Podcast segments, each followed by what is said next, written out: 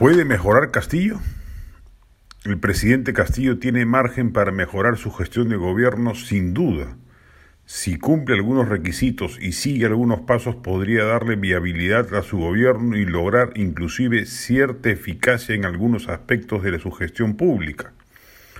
Lo primero que tiene que hacer es descartar la tesis de la Asamblea Constituyente que pende como una espada de Damocles sobre la confianza de los inversionistas. Hay dos vías para hacerlo.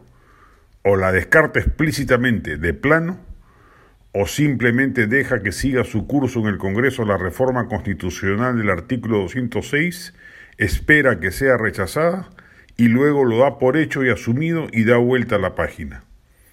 No se imagina el presidente el impacto positivo que ello tendría en la reversión de la fuga de capitales, en el descenso del dólar y en la recuperación de la confianza de los inversionistas quienes están dispuestos a tolerar un gobierno mediano pero no uno disruptivo.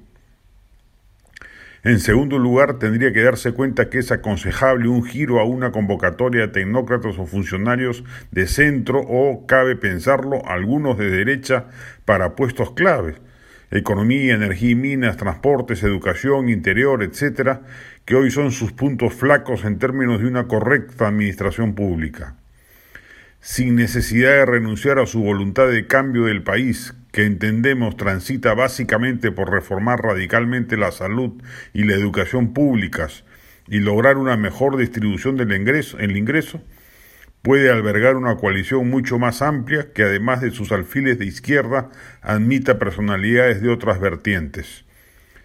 Si en estos tiempos de reflexión se da cuenta que ese camino es transitable, no solo, reiteramos, le aseguraría una mejor gobernabilidad a su gestión, sino que al basarse esa amplitud de convocatoria en un pacto más consolidado con los partidos de centro en el Parlamento, le daría una mayor tranquilidad respecto del escenario siempre movedizo de una eventual vacancia presidencial.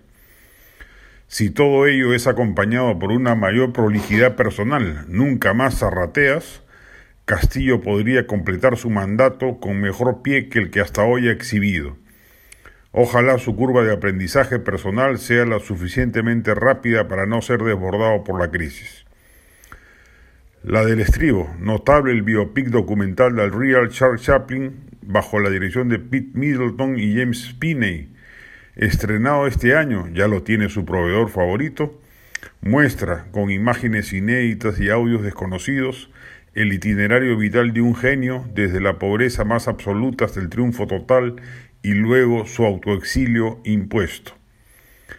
Chaplin fue un protagonista de la historia y fue partícipe de los sucesos políticos de su tiempo.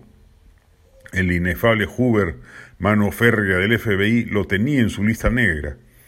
El documental invita a revisar su filmografía y para verla no necesita de su habitual proveedor está toda o casi toda en YouTube.